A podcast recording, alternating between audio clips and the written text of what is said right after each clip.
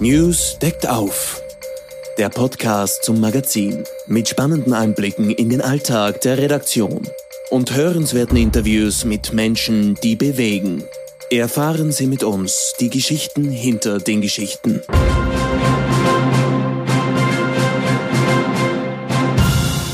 Hallo und herzlich willkommen zum Newscast, dem Podcast vom Nachrichtenmagazin News. Mein Name ist Katrin Gulneritz, ich bin die Chefredakteurin. Schön, dass Sie zuhören. Zwischen Schein und Sein, ein Immobilienmagnat am Scheideweg. Mit dieser Covergeschichte über René Benko und seine Signa sorgte News Mitte Oktober das erste Mal für Aufsehen. Es war der Auftakt einer mehrteiligen Serie, die wir über den Werdegang von Benko, sein undurchsichtiges Firmenkonstrukt, seine Geldgeber und sein politisches Netzwerk geplant hatten. Seither ist dem Benko-Signal Reich kein Stein auf dem anderen geblieben.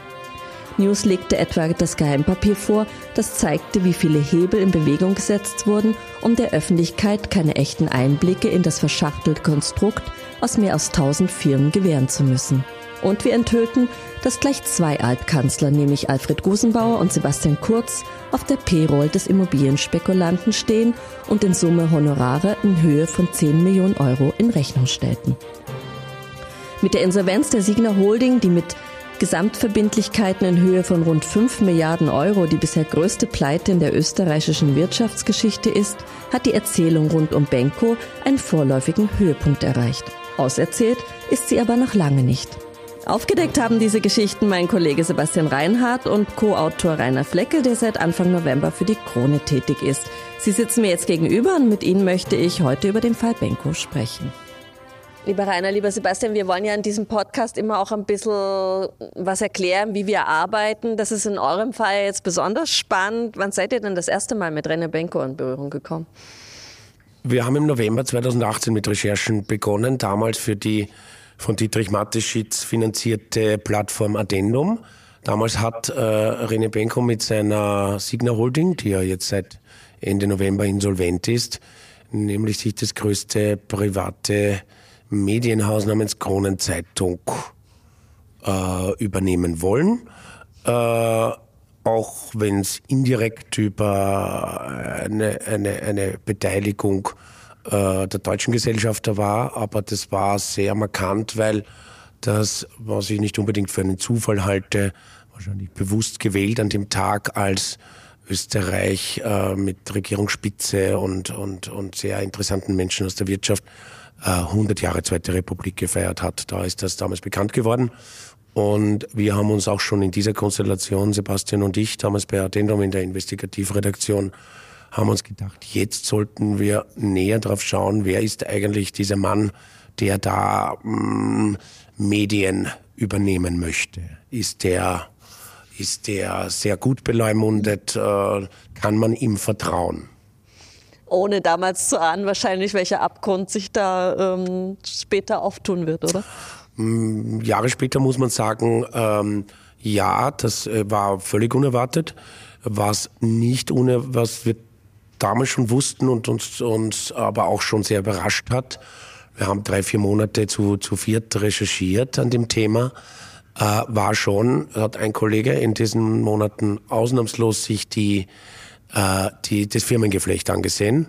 Und wir haben gesehen, es gibt keine konsolidierte Bilanz, also keine Konzernbilanz, es gibt also kein vollständiges Gruppenbild. Und wir waren relativ bald bei über 500 Firmen. Und ähm, äh, einige Monate nach der Erstveröffentlichung, äh, als wir weitere Projektteile recherchiert haben, waren wir plötzlich bei 800 oder 900 Firmen, weil doch wieder Gesellschaften aus Luxemburg dazu kamen. Also es war schon sehr überraschend, wie verschachtelt und wie, äh, ja, wie, wie konstruiert dieses, dieses Konstrukt war. Wir zoomen da ja gleich noch ein bisschen mehr rein, aber jetzt ohne ins Detail zu gehen, wie ihr arbeitet. Ich weiß schon, dass das irgendwie nicht alles so auf den Tisch gelegt werden soll. Aber wie geht man so eine riesige Recherche an?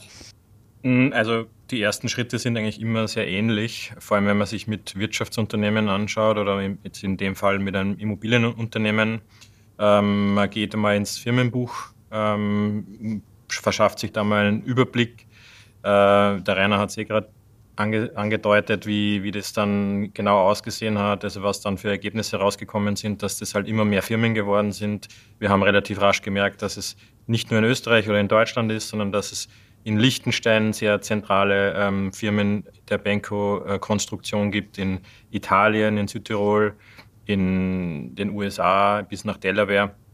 Also das ist immer der, der erste Schritt, ist einmal Firmenbuchrecherche. Dann haben wir auch parallel dazu angefangen, uns einzelne Immobilienprojekte näher anzusehen, haben Grundbuchrecherchen gemacht, haben Grundbuchauszüge gemacht, ähm, wobei wir dann auch relativ bald entdeckt haben, dass es da sehr spezielle äh, Wertsteigerungen gegeben hat von Immobilien, die mit 60 Millionen gekauft worden sind und relativ bald waren äh, Kreditfinanzierungen auf diesen Immobilien, also in dem Fall sehr speziell das Leinerhaus in der Maria-Hilfer-Straße, das ist eh sehr bekannt, äh, war dann eine, eine, ein Pfandrecht auf dieser Immobilie mit 95 Millionen und ein paar Monate später haben wir dann bei der Recherche festgestellt, dass es in den internen Büchern mit über 200 Millionen bewertet wurde. Also da hat sich für uns schon relativ bald an, am Anfang der Recherche gezeigt, dass, dass das viele Fragen aufwirft. Was, das, was ist das für ein Geschäftsmodell? Ähm, auf welcher Substanz ähm, wird das eingeschätzt, äh, bewertet? Und äh, wie ist es möglich, dass es immer weiter wachsen kann? Also es ist auch immer die Frage gewesen in der Recherche gleich ganz am Anfang, ähm, woher kommt das Kapital? Also wer sind die Investoren? Wer, wer fördert dieses Konstrukt? Ähm, das von außen betrachtet ja doch sehr undurchsichtig ist. Ja, das waren so die ersten Schritte, also Grundbuchrecherche und Firmenbuchrecherche. Und im dritten Schritt haben wir uns dann einfach auch damit beschäftigt, was ist in der Vergangenheit berichtet worden über äh, Rene Benko, ähm, was, was war in dem Prozess los, äh, wo er verurteilt worden ist, wie, wie ist das zustande gekommen. Und es hat sich dann in, in, in ein paar Monaten ein, für uns ein Bild ergeben, das jetzt gar nicht so weit weg ist von dem Bild, das heute öffentlich diskutiert wird. Ähm, drum hat uns dieses Thema auch über die vielen Jahre nicht losgelassen, weil wir einfach 2018, 2019 gesehen haben, äh, was da aus unserer Sicht los ist äh, und haben das dann weiterverfolgt über die Jahre und jetzt sind wir halt im Jahr 23 und bald 24 und ähm, ja, jetzt sieht man, was in der breiteren Öffentlichkeit, äh, was dieses Konstrukt Benko bzw. Signa ähm, für uns alle bedeutet. Mhm. Was waren da so die größten Hürden im Zuge der Recherche oder auch das Aha-Erlebnis? Ähm? Na, ich, ich möchte nochmal anschließen, äh, was Sebastian gesagt hat, was uns sicher noch, ähm, was uns äh, sicher, äh, ich würde jetzt nicht sagen motiviert, weil als, als Recherchejournalist soll, sollte man äh, sehr, sehr emotionslos an die Sachen herangehen, aber was schon sehr auffällig war, auch war gleich zu Beginn der, bei der Erstveröffentlichung damals, dass, ähm, dass mehrere Klagen eingebracht wurden. Äh, das hat uns durchaus viel Zeit, Energie und Aufwand gekostet. Ähm, man hat gesehen, mit welchen mit welch äh, teuren Anwälten im doppelten Sinne da auch gearbeitet wird. Äh, und, und diese, äh, ich würde fast sagen, durchaus Aggressivität zum Teil auf der, auf der rechtlichen bzw. medienrechtlichen Ebene, wo man auch gesehen hat, eigentlich äh, macht uns das, hat uns das durchaus ein wenig stutzig gemacht. Und motiviert. Also es hat uns motiviert, an dem Thema dran zu bleiben, weil es ist ja, die Prozesse sind teilweise ähm, physisch in, in Salzburg gewesen. Also war ja auch für uns ein persönlicher Aufwand, dahin zu fahren. Ähm, so Prozesssituationen, auch wenn man da als Zeuge aussagt, sind ja auch keine angenehme Sache, ähm, auch wenn man äh, weiß, was man recherchiert hat und die Fakten auf, auf der eigenen Seite stimmen, ist es trotzdem einfach ein Stress und ähm, ja, aus meiner Sicht auch ein Stress, der bewusst erzeugt worden ist, um weitere Recherchen ähm, zu genau. verzögern. Man sieht, man hat gesehen, ähm, auch in Deutschland, da gibt es ja auch einen berühmten Medienrechtsprofessor in Berlin, der, der, der von Benkos Gruppe engagiert war. Der, äh, man sieht ja da auch, ähm, da hat sich äh, zur damaligen Zeit, als wir bei Addendum veröffentlicht haben, da hat der Spiegel dann doch über seine, über die strafrechtliche Verurteilung des René Benko aus dem Jahr 2013 berichtet. Ähm, viele andere, kleinere Medien, äh, Blogs und so weiter die haben sich da nicht getraut. Also das hat, es war, würde ich sogar meinen, auch Teil des Systems äh, Benko, äh, da mit, mit einer Aggressivität reinzugehen, um in der Hoffnung, dass es nur vereinzelte kritische Berichterstattung Weil man gibt. gewusst hat als Medium, wenn man berichtet, kommt da der kommt, kommt Anwalt schnell einstweilige Verfügung. Mhm. Es ist einfach, es ist, man, man muss möglicherweise in der Bilanz Rückstellungen bilden für jahrelange Prozesse und so weiter. Das muss man sich äh, zeitlich und, und auch vorübergehend finanziell leisten können und wollen. Ihr seid ja jetzt Investigativjournalisten mit doch schon einem ganzen Rucksack an Erfahrung. Hat euch diese Signa-Causa äh, verstört, was das Ausmaß betrifft? Oder sagt man, ja, nehmen wir? Naja, ich- ich glaube, ähm, verstört, äh, persönlich verstört hat es mich jetzt nicht, aber natürlich ist es, äh, also ich habe mich vorher jahrelang mit der Hyperalpe Adria beschäftigt, also auch einem großen ähm, Finanzskandal, der ein Multiorganversagen österreichischer Institutionen und Aufsichtsbehörden gezeigt hat und äh, natürlich jetzt rückblickend sieht man ja auch bei der Signa-Gruppe, ähm, welche Ausmaße das annehmen könnte und auch schon welche Ausmaße das hat. Ähm, also ja, es war für uns schon äh, relativ früh klar, dass einfach aufgrund der unterschiedlichen Geschäftsfelder des, der Signa-Gruppe das ein, ein, ein, ein wahnsinnig großes Konstrukt ist äh, mit ja, durchaus systemischer Bedeutung. Ich finde verstörend ähm, an, an, an dieser Causa ist eigentlich so ein, ich würde fast sagen, multiples Versagen. Äh, wir haben hier Banken, die mit sehr viel Geld in der Signa-Gruppe investiert sind, die sie offensichtlich auch nicht darauf gedrängt haben, weil man wahrscheinlich jahrelang gute Geschäfte gemacht hat, ähm, nicht darauf gedrängt haben, dass es endlich diese, diese Konzernbilanz gibt. Also nur zur Verdeutlichung, beim Milliardenkonzern Red Bull mit äh, knapp 180 äh, weltweiten, also Aktivitäten in 180 Welt, äh, Ländern der Welt, ist, da ist Anfang Jänner eine konsolidierte Bilanz fertig und dann kann jeder auch da die, die wesentlichen Kennzahlen rauslesen und sieht zum Beispiel auch noch, wie viele Steuern ähm, gezahlt wurden in Österreich, nämlich glaube ich zuletzt 550 Millionen pro Jahr. Äh, beim Milliardenkonzern äh, Signa-Gruppe äh, gibt es das nicht, obwohl äh, ja, äh, permanent gesprochen wurde zuletzt von äh, Bestandsimmobilien in den besten Innenstadtlagen Europas von äh, knapp 30 Millionen und Development-Projekten mit noch einmal so oder 20 plus Milliarden. Ähm, ähm, Milliarden natürlich alles, nicht Millionen. Ähm, da fragt man sich schon, warum da niemand darauf gedrängt hat. Und man fragt sich auch, was die vorsätzliche Verschleierung betrifft. Wir hatten das ja in der News-Serie vor einigen Wochen sehr groß mit dem vorsätzlichen Gesetzesbruch.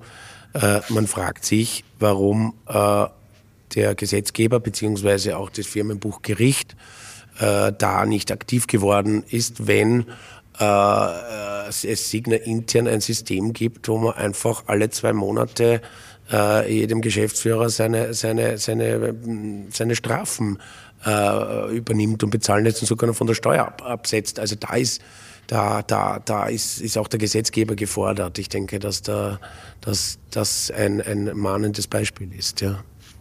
Ich meine, Stichwort News-Serie, ihr habt jetzt Woche für Woche exklusiv immer irgendwas aufgedeckt. Wie muss man sich das jetzt von der Recherche her vorstellen? Kommt da irgendwie ein Bote und schiebt einen Umschlag mit den Millionenhonoraren von Alfred Gusenbauer durch die Tür und ihr denkt euch, oh, schauen wir uns mal an? Naja, was mit Sicherheit hilft, ist, äh, ist, ist halt äh, ein, ein, ein, ein Thema möglichst lange Zeit und äh, ja, in dem Fall, Herr Sebastian hat es erwähnt, über Jahre zu, zu verfolgen. Äh, das, das hilft immer. Das kriegt dann sogar einen, ja, das, das beschleunigt sich dann, wenn, wenn man in, in, in der Szene wahrgenommen wird, da ist jemand, der da Expertise hat und die lang aufgebaut hat. Äh, das ist halt bei wenigen Medien äh, leider nur mehr möglich, aber dann, dann kommt man da ganz gut voran. Ja, was uns auch sehr geholfen hat, war einfach, dass wir damals in der Addendum-Recherche äh, und auch dann, wo wir die Serie dann bei Addendum veröffentlicht haben, einfach ein, ja, doch durchaus bei dem Thema einen Meilenstein gesetzt haben. Das hat man auch gemerkt, weil das breit zitiert worden ist, weil das wahrgenommen worden ist und das hat natürlich auch unsere ähm, ja, unsere Expertenglaubwürdigkeit in diesem Thema äh, sehr verstärkt und wir haben einfach auch dann Rückmeldungen bekommen von Immobilieninvestoren, also von Marktteilnehmern, von Konkurrenten, bis hin zu allen möglichen Personen, die irgendwie Berührungspunkte mit, mit der Signer-Gruppe hatten. Äh, also es hat durchaus Aufmerksamkeit erzeugt und diese Aufmerksamkeit ist dann auch irgendwie in der weiteren Folge darin gemündet, dass man, dass man Hinweise bekommt. Mhm. Mehr können wir da jetzt nicht sagen. Ja, aber, aber, die rufen dann an und sagen, ich hätte was zu erzählen, treffen wir uns in einem Café ja, in ja, Wien, sicher. in Berlin, wo auch immer. Zum Beispiel, ja. Also es ist in die, die Causa ähm, und die ganze Signa-Geschichte ist ja in, spielt in vielen Ländern, also ist man viel unterwegs ähm, zwischen Wien, Bayern, Berlin, äh, also international. Und ja, man, es ist ganz unterschiedlich. Manche haben sich über irgendwelche Social-Media-Kanäle gemeldet, andere äh, ähm, über klassische Mails, also äh, teilweise Briefe. Und das waren auch wirklich durchaus fundierte Informationen, ähm, die man, denen man nachgehen musste und die sich auch im Nachhinein als sehr, sehr glaubwürdig erwiesen haben. Also das ist schon, ähm, da ist einfach viel durch die Aufmerksamkeit äh, zurückgespielt worden und an, auf dieser Grundlage haben wir dann die letzten Jahre weiter recherchiert und das ähm, hilft uns natürlich auch jetzt in dieser News-Cover-Serie und in der News-Serie dafür zu sorgen, da ähm, immer wieder exklusive Inhalte ähm, liefern zu können. Jetzt vergeht ja kein Tag ohne Schlagzeilen rund um Benko und, und, und, und seine Signer. Wir nehmen jetzt das Gespräch Mittwoch, 20. Dezember, am Nachmittag auf. Was ist gerade jetzt so der aktuelle Stand der Dinge? Was tut sich? Der aktuelle Stand der Dinge, ähm, das da habe ich heute, heute am frühen Nachmittag jetzt in äh, auf Krone.at veröffentlicht ist, dass, da, dass ein großer Staatsfonds aus Abu Dhabi, Mubadala, 713 Millionen von Signa beziehungsweise auch René Benko persönlich zurückfordert. Und in Summe eine Milliarde. Ja. Und im aktuellen News deckt sie ja auf, dass äh, René Benko durchaus nach einem namhaften österreichischen Unternehmen greifen wollte. Ähm, also bei der Casino-Sache genau. bist du das ist sicher nicht mein Steckenpferd, sorry. okay, Entschuldigung. Das Kurz anteasern, nicht zu viel ja, verraten. Ja, ähm, Nein, ja bei, bei, bei, der Casinos Austria geht es um. Fangen wir mal. Bei, den, äh, ähm, bei dieser Casinos-Geschichte äh, geht es darum, dass äh, der langjährige Casinos Austria Generaldirektor Karl Stoß, der ähm, mit René Benko Signer Gruppe seit vielen Jahren eng verbunden ist, auch im Beirat saß, beziehungsweise ähm, Aufsichtsratsvorsitzender, Stellvertreter der Signa Prime war, äh, Pläne hegte, äh, die Casinos Austria zu 100 Prozent an. Äh, er hat es genannt honorige Herren wie Rene Benko, Martin Schlaff, ähm, zu und Hans-Peter Haselsteiner, Hans Haselsteiner zu, äh, über, übernehmen zu lassen. Mhm. Das ist sehr interessant. Ähm, das, ja, äh, und ähm, Karl Stoß hatte auch eine verdeckte Beteiligung an der Signal Prime. Ähm, warum jetzt nochmal auf, auf, auf, den Ursprung zurückzukommen, warum steckt die Signa in Schwierigkeiten und warum mehr als vielleicht andere Immobilienkonzerne, die auch nicht gerade in rosigen Zeiten sich bewegen? Hm, ich würde sagen, dass äh, die Signa steckt in Schwierigkeiten, weil ähm, in, weil es sehr kostspielige Ausflüge in das Handelsgeschäft gab in den letzten Jahren. Äh, Stichwort Galeria Karstadt Kaufhof, zwei Insolvenzen. Ähm, Stichwort Kiekerleiner nach dem Verkauf Ende Mai 2023 musste der neue Eigentümer dann im Handelsbereich innerhalb von wenigen Tagen ähm, äh, Konkurs anmelden. Da sollte die Signa Holding nochmal 20 Millionen nachzahlen. Davon sind nur fünf geflossen. Das ist wieder eine andere Geschichte. Der Steuerzahler und die Steuerzahlerinnen dürfen sich bedanken äh, oder müssen das wieder mal ausbaden. Also es waren auf der einen Seite die kostspieligen Ausflüge in den Handel und die kostspielige, der kostspielige Ausflug äh, auf das mh, prestigeträchtige New Yorker Börsenparkett mit Signa Sports United, wo man sich nach der Corona Pandemiezeit äh, offensichtlich erwartet hat, äh, schnell mal Milliarden Umsätze zu machen. Und das war, da wurden, glaube ich, drei Milliarden Marktkapitalisierung binnen äh, eineinhalb, äh, knapp zwei Jahren verbrannt. Das waren so Brandbeschleuniger, würde ich meinen, was die Signa Group of Companies betrifft. Und welche Rolle spielt jetzt René Benko in dem ganzen, in der ganzen Geschichte? Weil offiziell bekleidet er ja eigentlich keine Funktion in der Signa, aber irgendwie ging kein Deal, äh, ohne nicht über seinen Schreibtisch zu gehen, über die Bühne. Ja, René Benko ist ähm, aus meiner Sicht und auch aus unserer Sicht, das haben wir ja auch in der Recherche immer wieder ähm, erfahren und auch publiziert, ist ähm, der Mastermind und der Strippenzieher. Also ohne René Benko ist in der Signa Holding keine wesentliche Entscheidung getroffen worden in den letzten Jahren. Ähm, wichtige Dokumente haben immer wieder gezeigt, dass dass ohne das, den Segen und die, das Einverständnis von Herrn Benko einfach äh, keine Transaktion stattgefunden hat, sowohl im Kleinen wie im Großen, also auch im Mikromanagement. Ähm, das zeigt durchaus auch jetzt in der, in der jetzigen Situation und wir werden das dann auch in den nächsten Monaten noch weiter begleiten, dass man René Benko als, als den ja, faktischen Geschäftsführer bezeichnen könnte. Ähm, weil auch seitdem er aus diesen ganzen Geschäftsführungsfunktionen und Positionen rausgegangen ist, offiziell er sich auf diese Beiratsposition zurückgezogen hat und sich als Berater dargestellt hat, ähm, er trotzdem mit Bankvorständen Termine organisiert hat, also äh, Fundraising betrieben hat, Roadshows äh, alleine die letzten Monate mit Sebastian Kurz im arabischen Raum das sind Dinge, die hat er persönlich in die Hand genommen. Da hat er jetzt keinen Vertreter, also keinen Geschäftsführer aus der Signa Holding hingeschickt, sondern das ist ihm schon alles sehr, sehr wichtig gewesen, dass das er in der Hand hat und dass er die Dinge wahrnimmt. Ähm, und ja, das, das verstärkt natürlich den Eindruck, dass ohne Rene Benko nichts, nichts funktioniert. Ähm, man sieht es jetzt auch in der jetzigen Situation im Insolvenz- oder in dem Sanierungsverfahren, dass auch der Sanierungsverwalter äh, regelmäßigen Kontakt mit dem Herrn Benko pflegt, um überhaupt verstehen zu können, äh, was die Signa-Gruppe ist, wie einzelne ähm, Gesellschaften wirklich funktionieren. Ähm, also da, da sieht man einfach auch die Abhängigkeit von Herrn Benko momentan äh, sehr, sehr stark. Mhm. Aber das, vieles ist ja da nicht einfach so passiert bei der Signa. Kann man da jetzt, äh, ohne jetzt da in die Glaskugel schauen zu wollen, strafrechtliche Auswirkungen schon ablesen für Benko, für andere Beteiligte?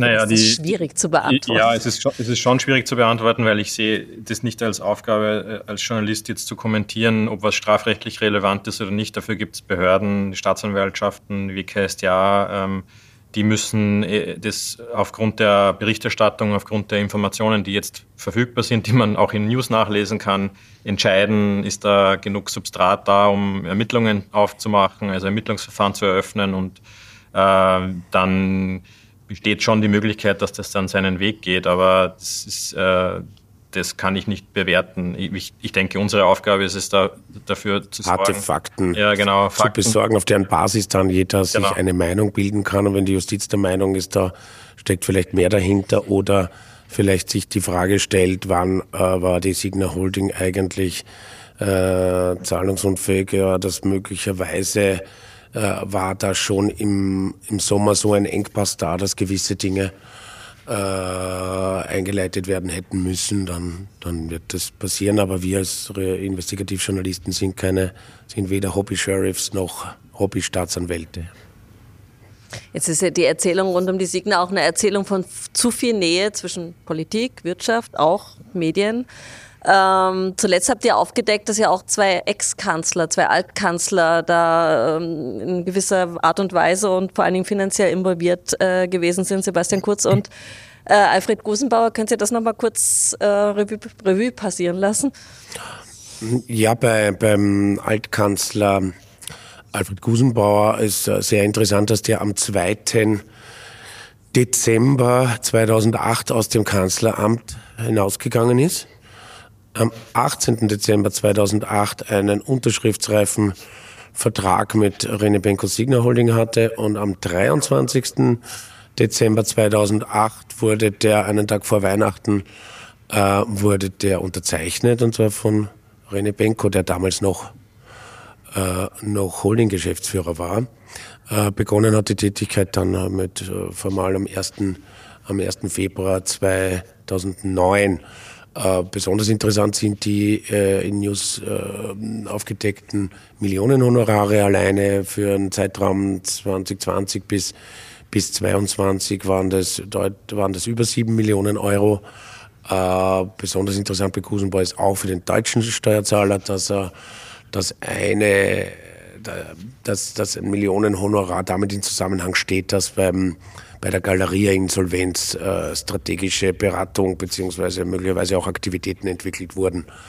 Äh, und bei dieser Insolvenz ähm, hat, hat die mh, hm, zur Signa-Gruppe zählende Galeria-Kette äh, doch äh, knapp 700 Millionen äh, bekommen und nur knapp 200 Millionen besichern müssen. Also wenn da noch einmal was schief geht, dann kommen wieder die Steuerzahler zum Handkuss.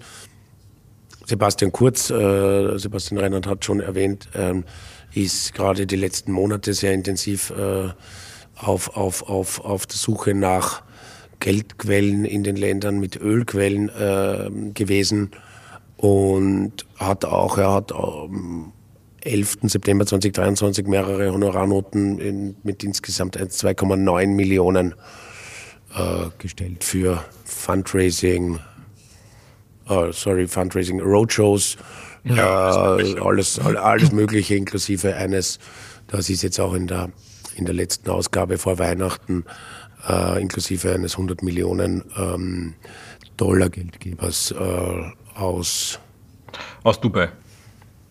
Wobei noch nicht ganz klar ist, wer das überhaupt ist, weil es handelt sich da eh um ein sehr diskretes Family Office. Also das kann man jetzt in der äh, neuen Ausgabe nachlesen. Ähm, die Firma ist sehr diskret und es ist überhaupt noch nicht klar, wer der Geldgeber ist. Was schon klar ist, ist, dass, der, dass die Finanzierung im Sommer 2023 noch geflossen ist, also im Juni. Und ja, das durchaus schon eine Zeit war, wo aus unseren Recherchen heraus erkennbar war, dass es der Signa-Gruppe nicht gut geht. Ähm, und ähm, ja, das noch Diskussionen auslösen wird aus meiner Sicht, ähm, dass der Herr Kurz und der Herr Benko sich da doch sehr offensiv für diese Finanzierung eingesetzt haben. Beide haben halt, also beide Altkanzler haben ihr Telefonbuch halt vergoldet. Genau, Kann man machen, muss genau. man nicht machen. Genau, ja, das ist die, der, der, gemeinsame Nenner dieser Aktivitäten ist, dass beide wichtige Türöffner waren. Der Herr Gusenbauer mehr in Deutschland, äh, auch teilweise bei Ministern und in der Sozialdemokratie, in der internationalen und der Sebastian Kurz ähm, in erster Linie im arabischen Raum. Jetzt hat sich ja René Benko außer zwei dürren Sätzen in offiziellen Statements nicht äh, zu Wort gemeldet. Das US-Magazin Forbes hat ihn jetzt von der Liste der Milliardäre gestrichen. Ähm, sein Privatjet steht zum Verkauf. Ähm, und der deutsche Wirtschaftsexperte Gerrit Heinemann sagt aber, äh, wir können davon ausgehen, dass Herr Benko durch die Insolvenz nicht verarmen wird. Wie seht ihr denn das? Weil die Leute sagen ja, na, der hat sein Geld schon auf die Seite geschafft und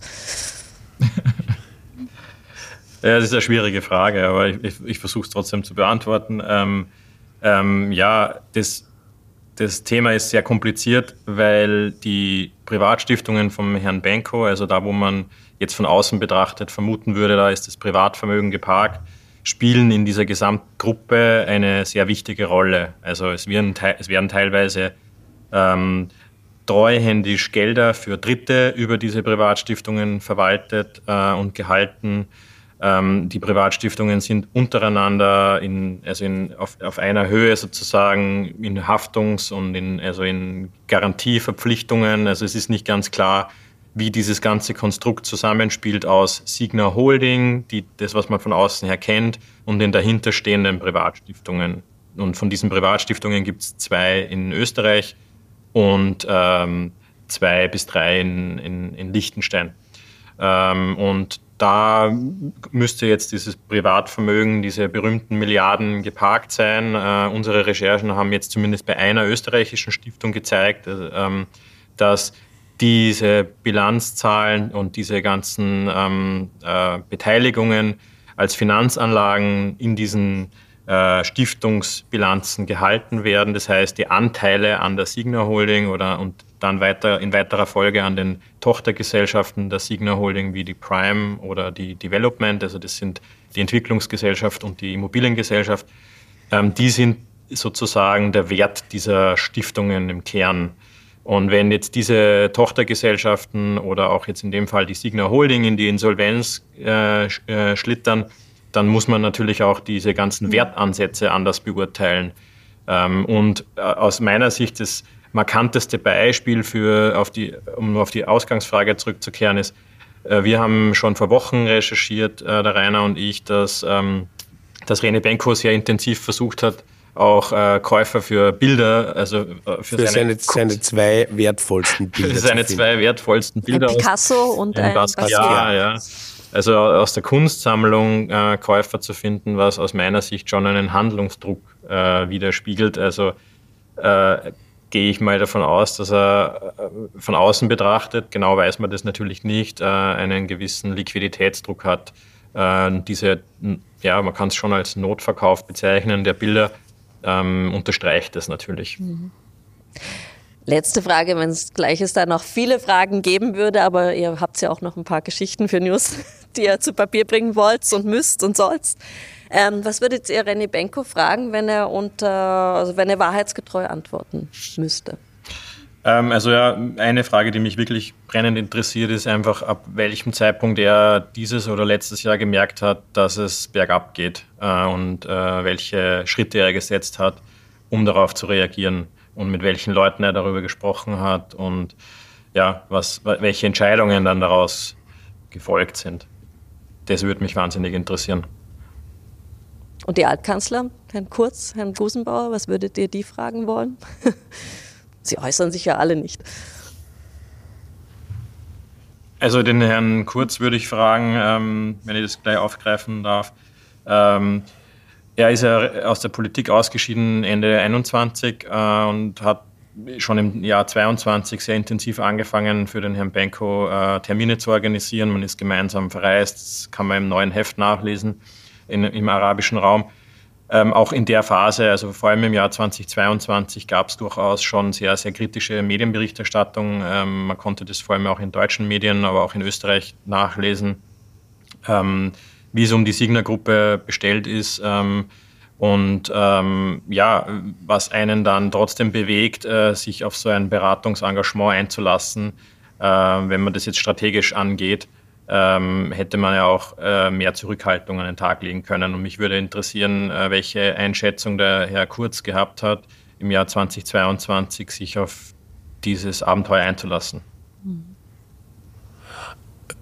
Mich würde bei Alfred Gusenbauer interessieren, ob, äh, ähm, warum er gewisse Schritte so gesetzt hat. Ähm, auch und, und was ihn auch auf der, in seiner politischen Zeit so gekränkt hat, dass er dann eigentlich so zum, zum nicht nur zum Versilbern, sondern zum Vergolden angefangen hat. Also wenn man ein, ein hochintelligenter Mensch wie Alfred Gusenbauer, der dann in, im Chalet N, also im Siebenstern-Chalet in Oberlech, eine, eine Aufsichtsratssitzung der Signa Prime abhält am Freitagnachmittag und das noch protokolliert wird von 16 Uhr bis 16.10 Uhr, das ist eigentlich ein, ein, ein wenig unwürdig für, für so, so ähm, ja, für so, solche, solche Personen. Also irgendwie passt das alles nicht, nicht so ganz zusammen.